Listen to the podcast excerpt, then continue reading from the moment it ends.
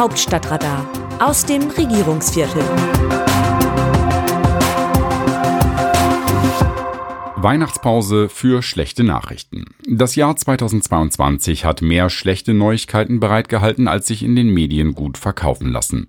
Die Ampelregierung hat unermüdlich versucht, vor die Lage zu kommen. Wirklich gelungen ist das nicht. Liebe Leserinnen, lieber Leser, eine Pressesprecherin hat mir mal erklärt, no news are good news, also keine Nachrichten sind gute Nachrichten. Aus Sicht der Sprecherin ist das nachvollziehbar, keine Nachrichten erklären, keine Meldungen entkräften, keinen Spitzenpolitiker schützen zu müssen, bedeutet weniger Arbeit. Ich habe das damals natürlich zurückgewiesen. Für die Medien gilt ja bekanntlich, Bad News are good news, also schlechte Nachrichten sind gute Nachrichten.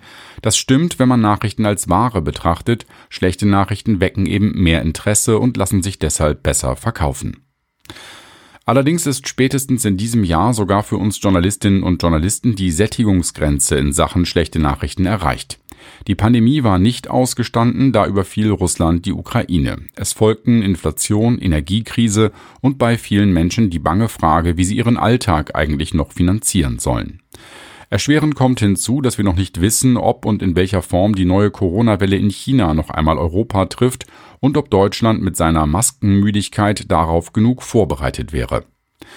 Nun gehört zur Wahrheit einer solchen Jahresbilanz, dass die Ampelregierung nicht nur neu im Amt war, sondern sich auch einer historischen Herausforderung gegenübersah, für die es in der Zeit nach dem Zweiten Weltkrieg kein Vorbild gibt. Es gelten also mildernde Umstände, wenn ich mich an dieser Stelle darüber beklage, dass diese Regierung am laufenden Band Nachrichten produziert hat, die wenig Bestand hatten. Juniper wird nicht verstaatlicht, Juniper wird doch verstaatlicht. Es gibt keine Sonderzahlungen für Rentnerinnen und Rentner, es gibt sie doch. Die Gaspreisbremse kommt, dauert aber noch, am Atomausstieg wird festgehalten, die Kraftwerke laufen aber länger. Wie Sie sich sicherlich erinnern, hat dies der Kanzler am Ende via Richtlinienkompetenz festgelegt, sonst gäbe es bis heute keine Einigung. Die Ampel hat es einem also nicht gerade leicht gemacht, das Positive an ihrer Arbeit zu erkennen. Im Journalismus gibt es übrigens auch den Ansatz, weniger zu kritisieren und dafür selbst mehr konstruktive Vorschläge zu machen oder auch mal positive Nachrichten mehr herauszustellen. Eigentlich ganz einfach, Good News are Good News. Doch obwohl eine wachsende Zahl an Kolleginnen und Kollegen diesen Ansatz verfolgt, bleibt die Grundstimmung in den Medien und in der öffentlichen Wahrnehmung düster.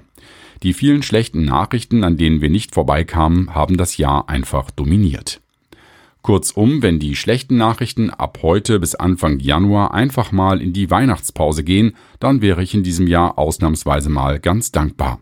Im Regierungsviertel gibt es seit diesem Montag jedenfalls schon einen spürbaren Druckabfall, was Neuigkeiten betrifft. Interessantes gibt es von uns trotzdem noch. Zum Jahresausklang habe ich gemeinsam mit meinem Kollegen Steven Geier mit dem früheren Bundespräsidenten Joachim Gauck gesprochen. Er gehört ja zur Sorte der unverbesserlichen Optimisten, aber auch er mochte nicht die positive Prognose stellen, dass ein Waffenstillstand in der Ukraine nah ist. Das Interview finden Sie ab dem 24. Dezember auf rnd.de und in allen Partnerzeitungen des Redaktionsnetzwerks. Bittere Wahrheit. Bitte prüfen Sie Ihre Praxen auch noch nach 18 Uhr am Samstag und Sonntag und an den Feiertagen offen zu halten. Helmut Dedi, Hauptgeschäftsführer des Deutschen Städtetags. Wer in diesen Tagen eine Arztpraxis oder eine Klinik aufsuchen muss, erlebt ein Gesundheitssystem, das am Limit surft. Notaufnahmen melden sich reihenweise ab, Praxen sind überfüllt oder müssen wegen eigener Personalausfälle den Betrieb herunterfahren. Die Aufforderung des Hauptgeschäftsführers des Deutschen Städtetags Helmut Dedi war höflich formuliert. Bitte prüfen Sie, sagte er der Funke Mediengruppe. Sie löste in der Ärzteschaft aber dennoch Empörung aus. Der Chef des Virchow-Bunds, Dirk Heinrich, nannte den Vorstoß unverschämt. Wie sehen die Demoskopen die Stimmung im Land?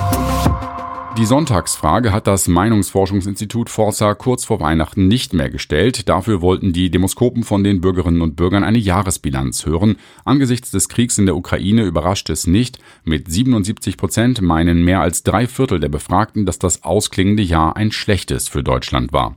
Nur jeder Fünfte meint, 2022 sei ein gutes Jahr für Deutschland gewesen.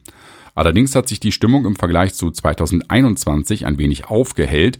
Am Ende des vergangenen Jahres waren unter dem Eindruck der Pandemie sogar 81 Prozent der Ansicht, es sei ein schlechtes Jahr gewesen. Immerhin rechnen laut Forsa 40 Prozent der Bürgerinnen und Bürger damit, dass 2023 für Deutschland eher ein gutes Jahr wird.